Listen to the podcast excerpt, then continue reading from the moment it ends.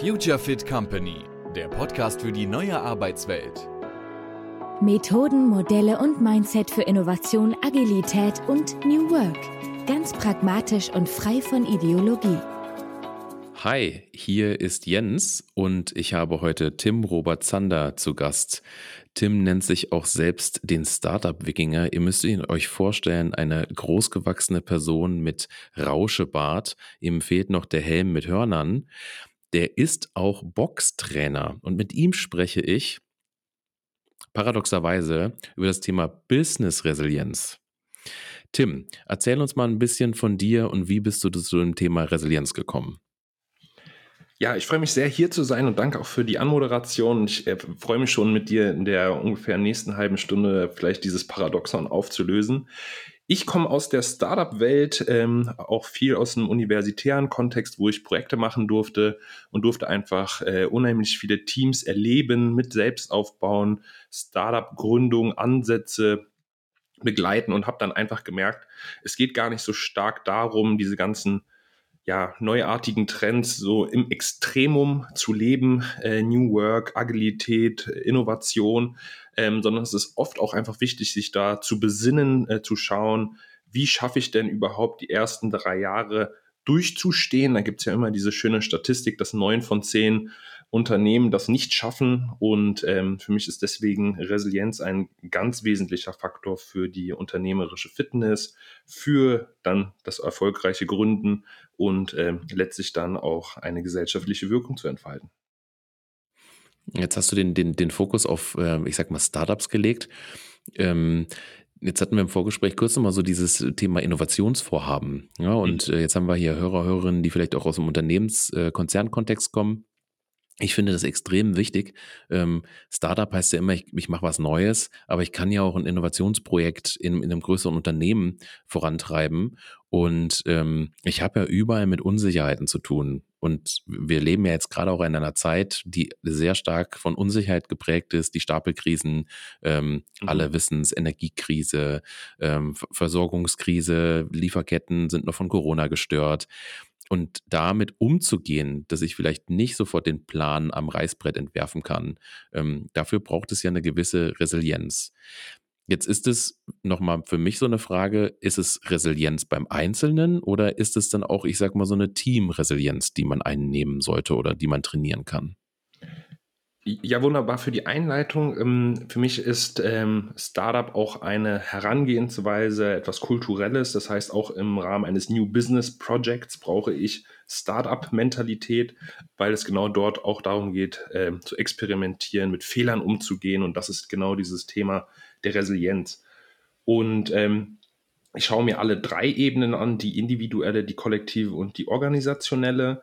Ähm, wir leben halt in Zeiten, wo auch gerade, wenn es um größere Unternehmen geht, einfach durch die, die Skaleneffekte natürlich positive äh, äh, Zustände entstehen, aber auch teilweise Nachteile entstehen können. Und da geht es darum, auch den Menschen in den Mittelpunkt zu rücken, zu schauen, was sind denn die menschlichen Bedürfnisse, das zu koppeln. Und ähm, der Mensch ist die wichtigste Subeinheit, die dann im Team ähm, aufgeht und dann spätestens in der Organisation ähm, zeigt sich dann, ähm, dass halt der Faktor Gesundheit, Resilienz auch ein ganz klares Alleinstellungsmerkmal sein kann für die Strategie. Ein wunderbares Beispiel ist da SAP und da ähm, hast du schon einen ganz, ganz wesentlichen Faktor äh, angesprochen und zwar ähm, sind das unterschiedliche Ebenen, die auch unterschiedlich zu bewerten sind.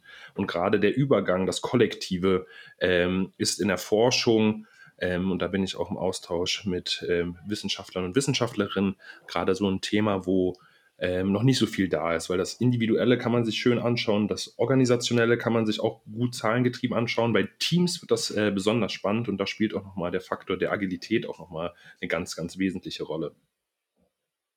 Äh, du hast es jetzt genau ähm, einen schönen Rahmen gesponnen, weil ähm, es gibt auch Bücher, die resiliente Organisation.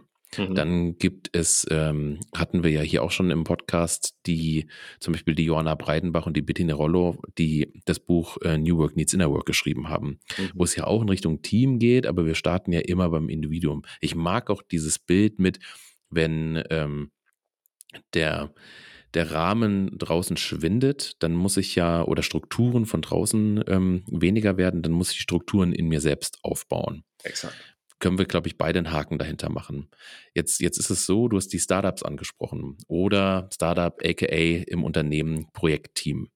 Mhm. Die haben doch am Anfang gar keine Zeit, sich um sich selbst Gedanken zu machen, oder? Zumindest höre ich das. Ich coach ja auch Startups, ähm, so nach dem Motto, ne, wir müssen halt Business machen. Wir müssen hasseln, hasseln, hasseln. Und wir haben doch irgendwie an allen Ecken was zu tun. Wir haben keine Zeit, auf uns zu gucken.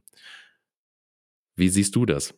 Genau, und das ist ähm, leider ein Phänomen, was auch ähm, unabhängig, ob man jetzt da bewusst äh, innovativ arbeitet, ähm, in unserer Arbeitswelt viel stattfindet. Und das Problem ist, wenn wir den Mensch uns selbst auf dem Weg verlieren, können wir gar nicht ans Ziel ankommen. Und das sieht man auch ganz, ganz viel. Ähm, das sieht man auch äh, bei meinem Klientel, ähm, das von Einzelpersonen bis zu, hin zu Unternehmen geht. Und ähm, da ist es ganz wichtig, Menschen zu stärken, zu befähigen, überhaupt in diesen neuen Trends sich wohlzufühlen. Das muss nicht sofort sein. Es gibt oft diesen Dip in der Performance, wo man dann natürlich mit einer neuen Maßnahme sich erstmal zurechtfinden muss. Aber sich hinzustellen vom Team, sein Ergebnis zu präsentieren, Feedback einzuholen, sowohl auf der arbeitstechnischen als auch auf der produkttechnischen Seite, ähm, das braucht Mut. Und das soll ja auch nicht so ein oberflächliches Feedback sein, wie irgendwie früher in der Schule, ja, ich fand den Vortrag gut, ja, super, ich fand den Vortrag gut. Naja, hm, das äh, sorgt halt nicht dafür, dass vielleicht das ganze Wissen, die Multiperspektivität dann zum Tragen kommt. Und wenn wir über Interdisziplinarität, Diversität richten, äh, reden, dann sind das auch erstmal auch Spannungsfelder, die, wenn man sie löst, äh, ähnlich wie bei einer progressiven Muskelentspannung, dass man dort dann wirklich Effekte erzeugen kann, die Mehrwert, Sinn oder Nutzen stiften. Ähm, das ist aber nicht so einfach und man sieht es auch in den Statistiken. Wenn man jetzt das Agile nimmt, die agile Transformation scheitert oft einfach an der Kulturunverträglichkeit, dass die Teams das gar nicht wollen. Man denkt sich, wow, Selbstorganisation, ich kann selber mein Chef sein und so weiter. Du und ich sind da halt auch Leute und ähm, gerade auch die, die sich dafür entscheiden, äh, das äh, als Botschafter, Botschafterin äh, in die Unternehmenswelt zu tragen. Das sind Leute, die wollen das, die können das es gibt aber Leute, die möchten das gar nicht. Die wollen morgens um 8, 9, 10 zur Arbeit und dann 16, 17, 18 Uhr raus ähm, und dann einen klaren Arbeitsablauf haben, klaren Rahmen, dann nicht selber nochmal was umdenken müssen. Und ähm, ich glaube, ähm, das steckt eigentlich in jedem auch äh, diese, diese, Gru dieses Grundbedürfnis nach Autarkie und Selbstbestimmung. Das muss man sich aber erstmal trauen. Und da gibt es halt auch das psychologische Modell äh, der Treppe ins Selbstvertrauen, wo man die Menschen hinführen darf, wo man erstmal zeigen darf, wow, Selbstwirksamkeit bringt dir etwas. Und das beginnt auch erstmal mit der Selbstzuwendung, der Selbstwahrnehmung, dem Selbstbewusstsein. Dann darf ich erfolgreich selbstwirksam sein, also basierend auf dem, was ich von mir gefühlt habe, in meinem Kontext gefühlt habe. Ähm, dann etwas zu schaffen und die Treppe darf ich immer wieder laufen, weil am Ende äh, geht es dann zur Stärkung ins Selbstvertrauen. Und ähm, genau, das ist halt ähm, oft ein Faktor, der nicht so gesehen wird, hey, wir machen jetzt mal Methoden, wir haben jetzt eine neue Strategie, wir haben einen neuen Slogan, aber das bringt ja nichts, wenn das top-down ist und nicht auf der, in Anführungsstrichen, untersten Ebene gefühlt wird.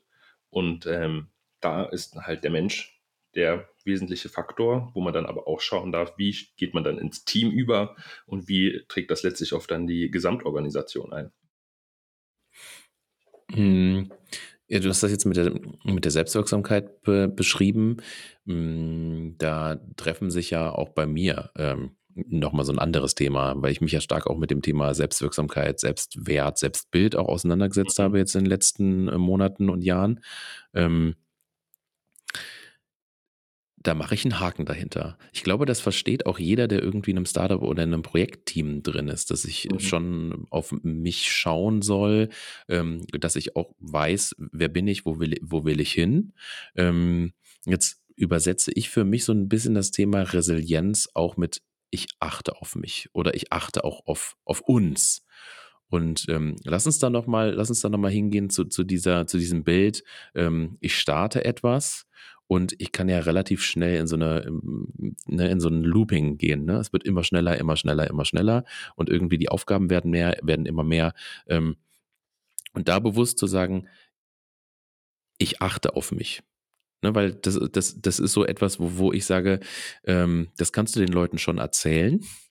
Also wenn, wenn, wenn du sie siehst und begleitest und ich sehe sehr, ich habe sehr, sehr viele müde Augen manchmal vor, vor mir, vor mir stehen.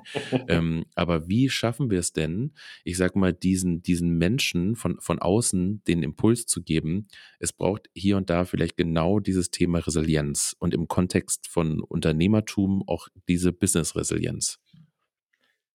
Exakt. Und das ähm, ist ja oft so ein Thema von Effektivität oder Effizienz, was man da sagt, weil immer schneller kann halt auch, wenn es die falsche Richtung ist, äh, nach hinten losgehen oder halt über die Klippe rüber.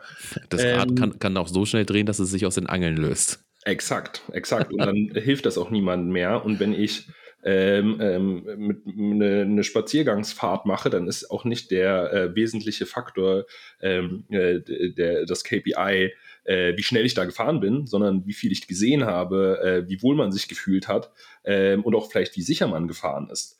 Ähm, und ich würde das nochmal ergänzen. Äh, vor mir liegt äh, ein ähm, wunderbares Exemplar der Manager-Seminarreihe und da steht Resilienz statt Effizienz. Und wir haben es halt unheimlich geschafft, äh, auch im Rahmen der Industrialisierung, ähm, Lieferketten schnell werden zu lassen, unheimliche Datentransfere zu schaffen. Aber die Vulnerabilität und nicht das Positive, sich vulnerabel zeigen und auch zur Schwäche zu, oder scheinbaren Schwäche zu stehen, ähm, das gibt es gar nicht, sondern es geht immer darum, immer die Fassade äh, super zu halten und äh, das auch im Team. Und man möchte natürlich äh, seinen Status halten, gerade das ist auch so ein Thema von Führungskräften, die ihr Gesicht nicht verlieren wollen.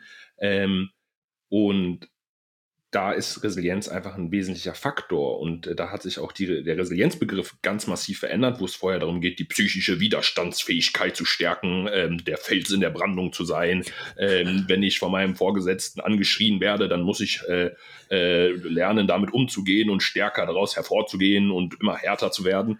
Und ähm, das ist nicht der Resilienzbegriff, den ich äh, für mich äh, als richtig empfinde. Und äh, das, da bin ich auch nicht der Einzige, glücklicherweise ähm, sondern dass auch das Thema der Flexibilität gepaart mit der Robustheit dann zu Resilienz 2.0 führt, wo ich dann halt, da gibt es wunderschöne Beispiele, und so ein Bambus, der sich im Wind wiegt, der ist viel stabiler als ein Stahlhochhaus, weil er halt flexibel ist, weil er sich anpassen kann. Unsere Knochen sind auch nicht nur stark, weil sie besonders hart sind, sondern weil sie sich mit der Zeit anpassen. Also da gibt es ganz äh, mikromolekulare, spannende Prozesse, die da stattfinden. Als auch das ganz einfache Beispiel, wenn der Knochen bricht, dann wächst der härter zusammen. Und da geht es dann wirklich darum, im Krisenfall nicht in die Schädigung hineinzugehen und nicht nur wieder in den Ursprungszustand, in das ursprüngliche Leistungslevel zu kommen, sondern daran zu wachsen. Und das ist auch wieder so ein schöner Hoffnungsschimmer äh, in unseren krisenbelasteten Zeiten. Und äh, wir kommen ja auch eigentlich auch schon aus vorherigen Krisen, ähm, dass man da als Gesellschaft, als Mensch wachsen kann. Und da geht es aber nicht darum, weiter vorwärts, schneller, höher, weiter zu arbeiten, sondern mit der Zeit daran zu wachsen, zu lernen. Ähm, und was ich auch schön finde, ist diesen Begriff des Zusammenwachsens, also dass die gesamte Menschheit, individuell, jeder Mensch, als auch dann im Kollektiv äh, zusammenwachsen darf. Also das ist ein schönes Bild, weil ich glaube, dieses Thema ist auch nicht nur individuell Team, Organisation, sondern auch ein gesellschaftliches Thema. Mhm. Denn äh, ich habe mit, mit jemandem die Tage gesprochen. Ähm, also wir nehmen jetzt diese Folge gerade im September auf, 2022. Und ähm, man hat so ein bisschen den Eindruck, Deutschland wird zu einem negativen Energiefeld. ja, ja, oder kann, kann, man, kann, man, kann, man, kann man noch so sehen, denn ähm, medial ich will jetzt kein Medienbashing machen, aber hat man den Eindruck, die, die negativen Nachrichten überwiegen, weil die negativen Nachrichten interessieren und verkaufen. Das finde ich immer irgendwie so schade. Ja. Ähm, ich möchte aber den Bogen spannen zu dem Wachsen, was du, was du jetzt gesagt hast. Wachsen hat bei, bei mir immer dieses Bild von Gärtnern. Ne? Ich, mhm. ich muss irgendwie den, ähm, die Gießkanne in die Hand nehmen und ja auch bewusst mal das wässern, damit da was wachsen kann. Und bei, bei einigen sind es kleine Knospen, bei einigen ist es noch der trockene Boden vom Sommer. Also wenn ich jetzt um das Thema Resilienz ähm, nochmal einen Bogen spanne. was können denn, und jetzt lass uns mal mit, mit dem Fokus vielleicht auch auf Startup-Teams gehen. Ähm, was, was können denn Einzelne und auch dann das Team tun? Weil zu sagen, okay, ihr müsst mal eine Retrospektive machen oder ähnliches, ne, so Formate, ist mhm. auch wieder, ne, wenn du, wenn du, wenn sich das Rad dreht und dreht und dreht und Geschwindigkeit bekommt und du auf einmal sagst, ey, wir müssen jetzt eine Pause einlegen, ähm, die, die in dem Rad drin sind, die äh, fallen lieber auf die Nase, als dass sie irgendwie das Rad stoppen. Also mhm. vielleicht mal so die konkreten, ähm, ja, Tipps von dir? Also was würdest du den einzelnen Personen und vielleicht auch im Team ähm, raten, wenn es darum geht, resilienter zu werden oder sich mehr Resilienz zu gönnen, beziehungsweise vielleicht Resilienz zu nutzen, um auch gemeinsam zu wachsen? Ähm, ich probiere mich mal auf, auf drei Faktoren zu beschränken. Mhm. Ich habe ja auch dieses schöne, diese schöne Aussage gefällt, den Menschen in den Mittelpunkt zu setzen. Das schreiben sich auch viele Unternehmen auf die Flagge, wo man dann schon merkt, okay, das ist vielleicht nicht zu 100 Prozent gerade der strategische Fokus. Ähm, und das beginnt einfach schon dabei, dass man nicht sagt, oh, das ist der Herr Jens Springmann, der Podcast-Host, äh, der hier relevante Fragen stellt und die und die Ziele verfolgt, sondern ich sehe dich als Menschen. Ich sage, hey Jens, wir machen Spaß äh, während des Podcasts, machen äh, unsere Witze vorher und nachher, auch schon im Vorgespräch und man begegnet sich da so. Du hast mich auch gefragt, hey, wie geht's dir? Äh, habe ich gesagt, ich ein bisschen, bin ein bisschen verschleimt heute, deswegen habe ich hier mir meinen äh, Zitronensaft äh, mit, mit, äh, mit Minze auf den Tisch gestellt man begegnet sich erstmal als Mensch und nicht als, als Rolle, wo man etwas zu erwarten hat. Es gab auch ein kleines mini-technisches Problem am Anfang und das lösen wir einfach, äh, indem man geduldig ist. Also vielleicht hier wieder das Gärtnerbild. Äh, der Rasen wächst nicht schneller, wenn man dran zieht, eher schlechter. Ähm, und, und das genau, wir, wir, wir, hängen uns mit der Pinzette hin und, und versuchen ihn noch schneller nach oben zu ziehen. Und wunderbares Bild für Micromanagement. Ne? Und, oh, und ja, stimmt. Und das, und das ähm, wachs doch mal gerade. Ähm, und ähm, und das ist ähm, ganz wichtig. Und dann lässt man dieser Individualität freien Lauf, weil das, das, der Grashalm kennt sich viel besser aus mit seinen Bedürfnissen, mit dem Boden, mit der Sonne. Ähm, und vielleicht wird er jetzt nicht der längste Grashalm, aber dafür hat er besonders gute Wurzeln, weil die Sonne gerade so stark ist und er braucht eher mehr Wasser. Ähm, und dann zu sagen, nee, ich will meinen perfekten englischen Rasen haben, der, der die und die Norm erfüllt, auch wieder so eine deutsche Tugend, ähm, dass man da halt ähm, hinschaut, hinhört und hinfühlt ähm, um dann halt den Mensch Mensch sein zu lassen. Ähm, Im nächsten Schritt geht das auch so ähnlich weiter. Ähm, das heißt, wenn ich mir das Team anschaue, ähm, dann ist das so, dass es da keine Methoden, Maßnahmen etc. geht, würde ich behaupten, die man einfach so überstülpen kann und sagen kann, ähm, ja, mit einmal die Woche Retrospektive haben wir eine tolle, äh, ein tolles Teamgefühl. Und ähm, wenn die Retrospektive aber drei Minuten zu lange geht, dann haben wir schon richtig Teamprobleme und äh, man muss sich da an irgendwelchen Schablonen und Vorlagen zwanghaft orientieren. Ähm, Teamprozesse dürfen sich selbst entwickeln. Also ich darf schauen, was braucht mein Team und das Team auch fragen und dann halt auch diese Rolle der Führungskraft. Das ist ja auch so ein ganz, ganz großes Thema, aber wird leider auch noch nicht ähm, so viel gelebt, wie man es sich vielleicht wünschen würde, da mehr so diese Begleitung, die coachende Haltung zu leben ähm, und da auch nicht, was halt oft leider passiert, probieren, irgendwelche Hierarchien aufrecht zu erhalten, ähm, sondern da wirklich zu schauen, wie kann sich das Team selbst organisieren. Und das ist dann nicht die Aufgabe der Führungskraft, diese Selbstorganisation durchzuführen, sondern wo kann es helfen? Und das kann halt auch einfach mal sein, hey, lass uns mal zusammen Kaffee trinken, wollen wir jetzt heute mal ein bisschen früher Schluss machen, zu schauen und auch vor allem da auf sich selber zu achten. Und in dem Augenblick, wo ich dieses Servant Leadership, äh, Leading by Example, vorbildliches Führen äh, praktiziere und sage, hey, oh, ich habe heute mal einen ganz schlechten Tag, könnt ihr mir da nochmal helfen? Und das nach außen kommuniziere, zeige, hey, äh, ich bin mir meiner Verantwortung bewusst ähm, und die erfülle ich auch, indem ich mir Hilfe suche, ähm, das sorgt für so eine enge Verzahnung. Das ist ja auch so ein Thema, wenn man jetzt Objectives and Key Results anschaut, ähm, dass man dieses Alignment haben möchte und das wirklich über die ganze Organisation hinweg zu betrachten, zu schauen, wie kann das Unternehmensleitbild mit der, also im Idealfall, und das, das ist auch möglich, man muss auch da nicht zwanghaft sein, aber zumindest sage ich mal 80, 90 Prozent wäre das gut, dass jede ausgeführte Aufgabe auch wieder auf das Unternehmensleitbild einzahlt und dass ich dann eine Vernetzung habe. Und dann weiß ich, ja, ich bringe den Müll raus und trenne ihn, weil mein Unternehmen Nachhaltigkeitsziele verfolgt im Rahmen von äh, Corporate äh, äh, Sustainable Responsibility, ähm, dass ich dort schaue, ähm, dass auch jeder das mitbekommt, warum man das tut. Und das ist ja auch wieder dieser Sinn, dieser Purpose, äh, der in jedem einzelnen ähm, Individuum schlummern darf. Und das sorgt halt wirklich für ein Momentum, das stark ist. Und ähm, als dritte Ebene ist äh, das Spannende halt auch wirklich die Strategie des Unternehmens auf die Menschen im Inneren und die Menschen im Äußeren, also Mitarbeitende und äh, die Kundschaft auszurichten. Und da finde ich das Bild von Wolfgang Roth wunderbar, der war ja auch vor einigen äh, Folgen hier mal im Podcast, wenn ich mich recht erinnere, ähm, äh, lieber Geschäftspartner, Geschäftsfreund von mir. Und ähm, der benutzt ja das äh, Modell der WHO, wo man sich überhaupt mal überlegt, was ist menschliche Gesundheit, was macht den Mensch aus. Und da ist es ja immer das Thema biologisch, psychosozial, spirituell, schrägstrich sinnsuchend. Und das ist im individuellen Coaching wunderbar äh, umzusetzen, indem man die Aspekte betrachtet, wie ist meine biologische Konstitution, also wie geht es jetzt meinem Körper. Wenn ich jetzt krank bin, dann werde ich wahrscheinlich auch nicht so innovationskräftig sein. Ähm, wenn ich psychische Probleme habe, und das muss auch jetzt gar nicht mal krankhaft sein, sondern es mir einfach nicht gut geht, wird da auch wahrscheinlich nicht so viel äh, Potenzial da sein. Wenn das Team nicht stimmt, das Soziale, und das kann aber auch das private äh, Umfeld sein, dann zieht das auch an der, an der Kraft. Ähm, und letztlich, wenn mir der Sinn fehlt, dann ist das halt auch schwierig, dann sinnvoll zu arbeiten.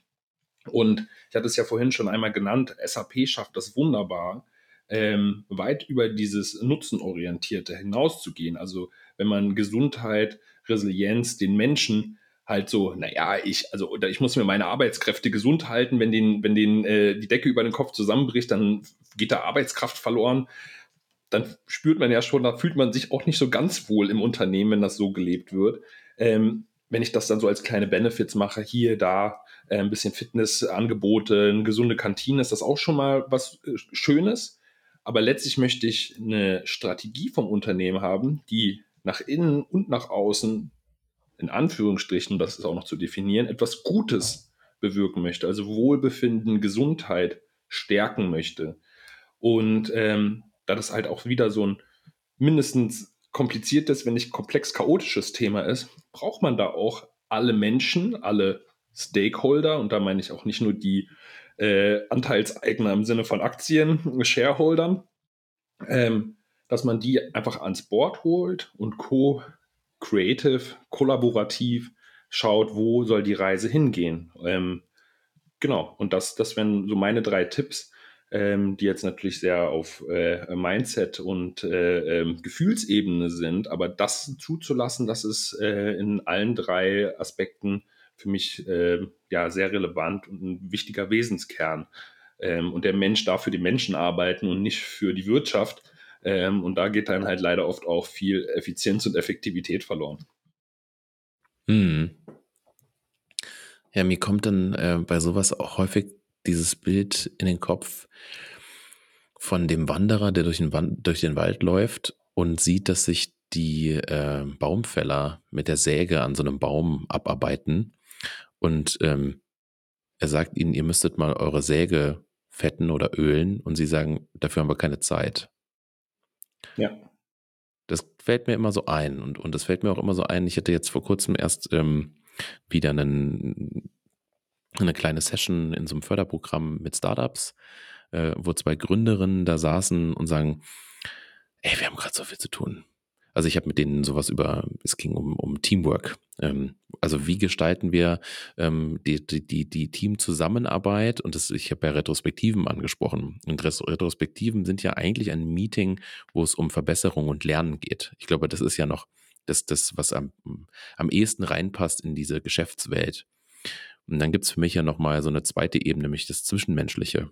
Mhm. Und ähm, das Zwischenmenschliche muss ja auch gepflegt werden. Jetzt haben wir vorhin über das Gärtnern gesprochen. Das eine ist natürlich wieder, Prozesse zu optimieren ähm, und, und da zu gucken, also das machst du ja meistens eine Retrospektive, schaust du dir an im, agil, im, im agilen Kontext, um die Prozesse vor allem ähm, zu optimieren. Aber häufig sind wir sind ja Menschen, wir sind ja Menschen überall und, ab, und arbeiten miteinander.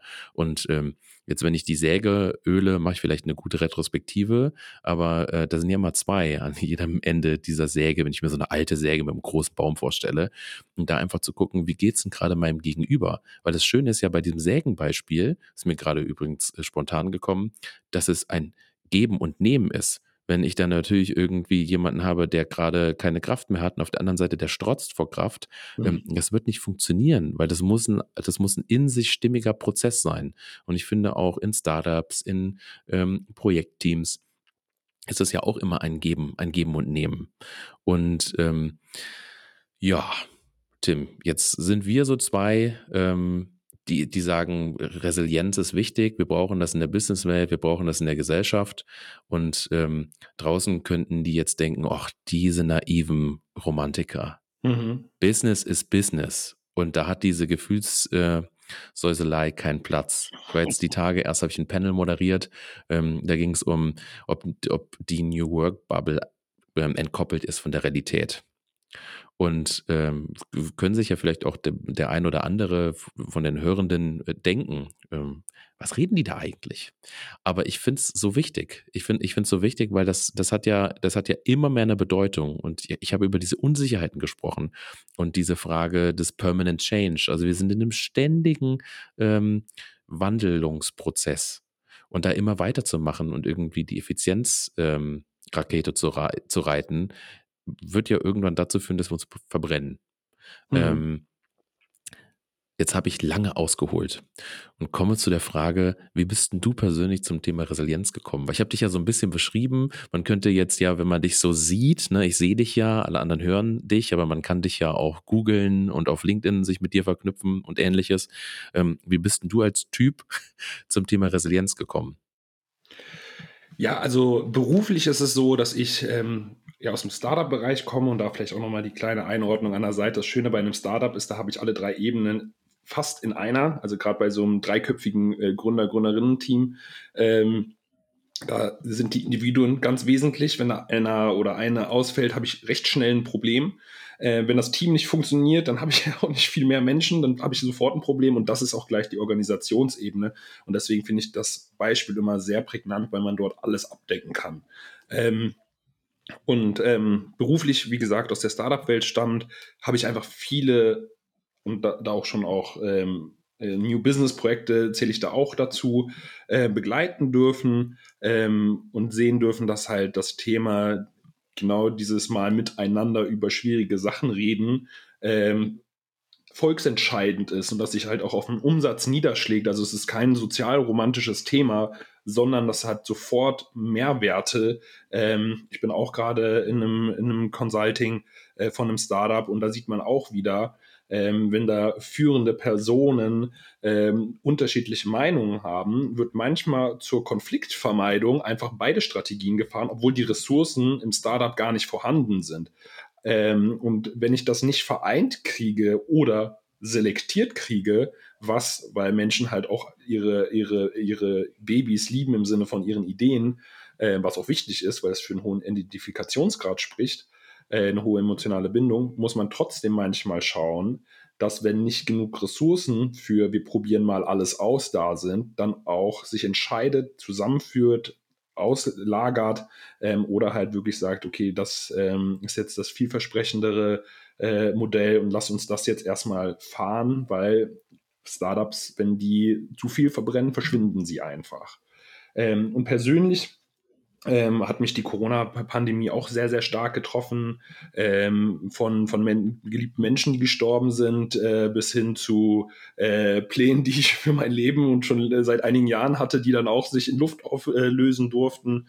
Ähm, und ähm, kann auch ganz klar sagen, dass sich mit sich selber zu beschäftigen, ähm, vielleicht nicht sofort, aber langfristig äh, auch sehr wirtschaftlich sinnvoll ist, äh, wertvoll ist ähm, und ähm, ja, verfolge halt als Geschäftsführer der Agilität Consulting ganz klar den Ansatz, Agilität funktioniert nicht nachhaltig ohne Resilienz. Ähm, und man kann es schaffen, mal ein Team nach vorne zu treiben, wenn man es aber nicht gut zusammen behütet bekommt. Äh, und da spreche ich auch äh, äh, im Sinne von der Hürde ist auch Teil der Schafsherde, dann fallen Dilemma inklusive Hürde, und der ist oft der Erste, der über die Klippe fällt, äh, dann alle über die Klippe. Und das ist einfach so offensichtlich, dass das nicht funktionieren kann. Es lässt sich nicht immer so einfach in Zahlen ausdrücken, weil Gefühle und Emotionen da schwierig, schwierig quantifizierbar sind.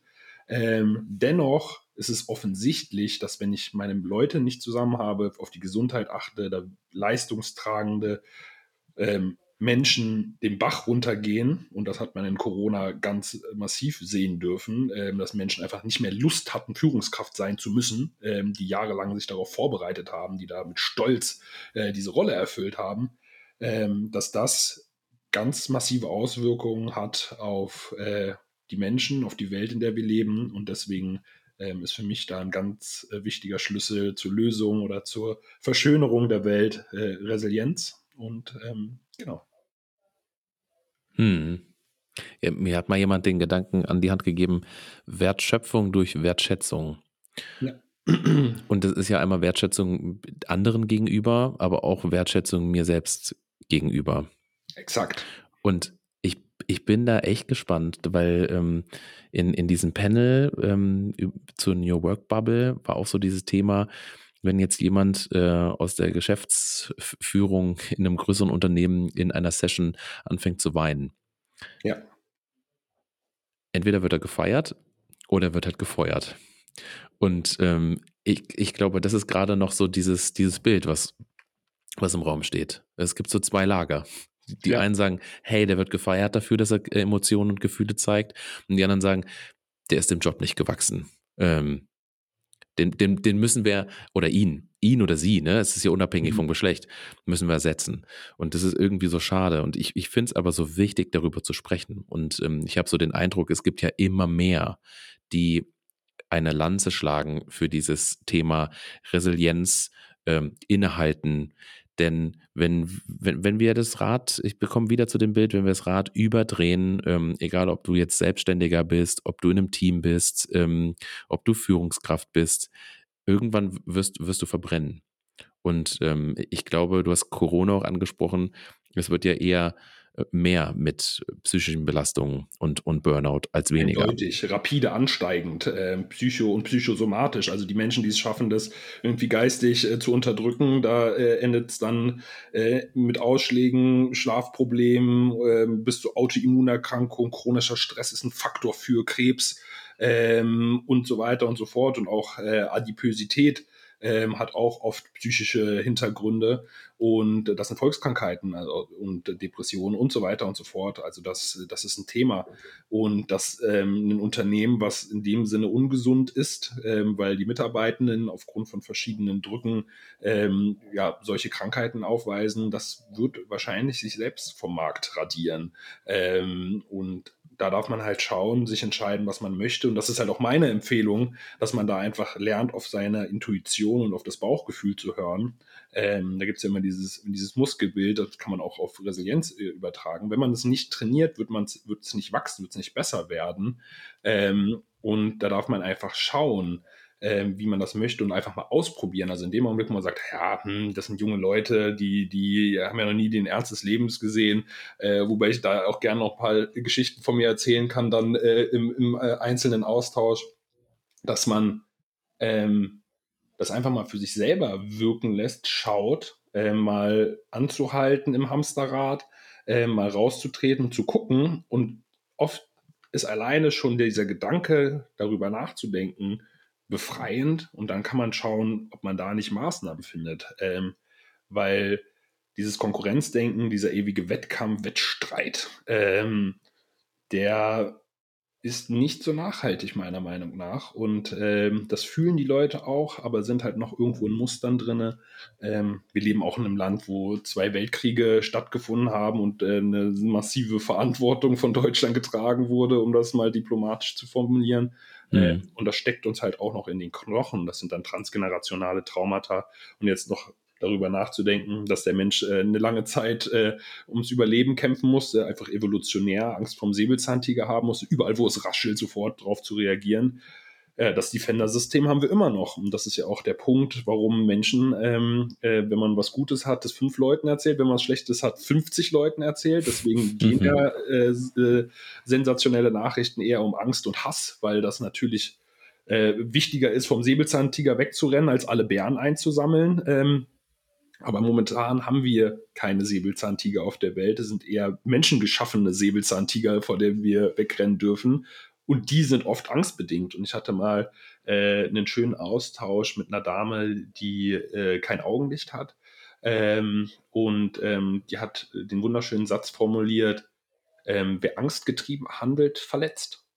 Und oft sind auch die Menschen, die angstgetrieben handelt, auch selbst verletzt. Und da darf man sich der Wundheilung äh, hingeben. Traumatisierungsbewältigung ist resilienzstärkend ähm, und da braucht man sich nicht die Wunde aufrechtzuerhalten oder so irgendwie zuzukleben, sondern da auch mal Zeit zu nehmen, um zu regenerieren, weil da findet dann auch das echte Wachstum statt. Stress ist überlebenswichtig, aber es kommt auf die Menge an und wenn man den Bogen überspannt, dann reißt er auch irgendwann, auch wenn das Spannen des Bogens und natürlich auch am besten bis zum Limit die meiste Kraft freisetzt. Aber wenn ich mir regelmäßig den Bogen durchbreche, dann, dann kommt das, der Pfeil auch nicht ans Ziel an. Ähm, und das ist halt wieder äh, der Punkt, die, die goldene Mitte, die Dosis macht das Gift, etc. etc. Hm. Ja, das hatte mich jetzt gerade äh, stark, äh, du hast ihn schon genannt, an äh, Wolfgang Roth erinnert, an, an das Gespräch, was ich mit ihm äh, führen durfte in meinem anderen Podcast. Ich fahre ja so zweigleisig. Ah. Ähm, wen das interessiert, Hallo Selbstwert, Folge mit Wolfgang Roth. Ich habe mit ihm erst Psychologe über das Thema Selbstwert und innere Kinder gesprochen. Und das ist ja Verletzung und wir agieren dann hin und wieder aus dieser Verletzung, um den Schmerz nicht mehr zu spüren. Und du hast mir aber jetzt ein ganz gutes, ähm, ganz gutes Stichwort gegeben, Wolfgang Roth. Ihr habt euch ja zusammengetan und bildet sogar Resilienzberater aus wenn mhm. ich es richtig auf dem Schirm habe. Und vielleicht so als, als Abschlussfrage, ähm, Business Resilienz, Resilienzberater. Warum braucht es Resilienzberater und was machen Resilienzberater im Unternehmenskontext? Oder was stellt ihr euch vor, was die bewegen ähm, und ermöglichen sollen? Genau, und wenn die Resilienz das Immunsystem der Seele ist und das auch im Sinne von an Krisen wachsen, sind Resilienzberater und Beraterinnen die Einheiten im Immunsystem des Unternehmens, die schaffen, Menschen, die gerade ein wenig kriseln, beziehungsweise auch präventiv äh, davor zu schützen, dass Menschen wirklich in eine massive Krise reinkommen und nicht, sage ich mal, einen gesunden Frust und wo dann Tatendrang daraus entsteht, das so zu balancieren, dass daraus etwas entsteht, was mehr Sinn, mehr Nutzen hat ähm, und das halt losgelöst von diesem reinen Effizienzgedanken, sondern zu schauen, hey, wir können jetzt mal wirklich eine maßgebliche Veränderung schaffen in der Kultur. Ähm, und dann werden halt solche Krisen nicht mehr als tödliche Krankheit wahrgenommen, sondern als Impfung, woran man dann wachsen kann und das Unternehmen daran richtig wächst. Und das sieht man an den ganz großen Unternehmen. Äh, äh, Wrigley's, äh, der größte Kaugummihersteller der Welt, hat angefangen, ähm, mit ganz anderen Produkten zu werben. Ähm, das war als erstes die Seife. Da gab es als Beilage Backpulver. Dann war das Backpulver beliebter, eigentlich eine Krise. Die, das, das Zusatzangebot ist beliebter als das Hauptangebot. Ganz schlau selbst kannibalisiert. Dann wurde Backpulver verkauft. Ähm, das Backpulver äh, wurde ähm, zusätzlich äh, attraktiv gestaltet, indem Kaugummi dazugelegt wurden. Die Geschichte wiederholte sich und äh, aufgrund der Smartness zu umfokussieren, zu pivoten, ähm, ist das jetzt einer der, also der größte Hersteller für Kaugummis weltweit. Und ähm, da kann man natürlich sagen, ja, die Leute sind total blöd und wollen unsere Seife nicht mehr kaufen und unsere Mitarbeitenden sind nicht mehr gut genug und so weiter und so fort. Oder man nimmt den Wink das mal spirituell gesprochen, des Universums, des Marktes mit ähm, und passt sich an. Und das ist halt, glaube ich, auch äh, was, was Rundes, äh, warum nicht nur Robustheit, sondern auch Flexibilität ein ganz wesentlicher Faktor ist. Das beides zusammen Resilienz ausmacht. Ja, das waren jetzt nochmal spannende, ähm, spannende Schlussworte zum Thema Resilienz und warum Resilienz, ähm, ich sag mal, ein spannender Baustein sein kann. Ne? Das ist ja auch nochmal wichtig. Wir sagen ja beide, nicht Resilienz ist der heilige Gral. Ähm, und darauf müssen wir uns jetzt fokussieren, aber es ist einfach ein wichtiger Baustein, wenn es darum geht, ähm, ich sag mal, auch in neue Welten aufzubrechen. Startups, Projektteams, aber gleichzeitig auch einfach bestehende ähm, Organisationen, bestehende ähm, Gruppen an Menschen, die zusammenarbeiten, um einfach auf sich zu schauen, aufs Team zu schauen und vielleicht auch auf die ganzen Strukturen drumherum zu schauen. Tim, äh, vielen Dank für diesen Austausch heute und ähm, ich durfte auch noch wieder einiges mitnehmen zum Thema Resilienz. Also danke dir. Ich danke dir und ich wünsche allen Zuhörern und Zuhörerinnen noch einen schönen Tag. ciao. Ciao, ciao.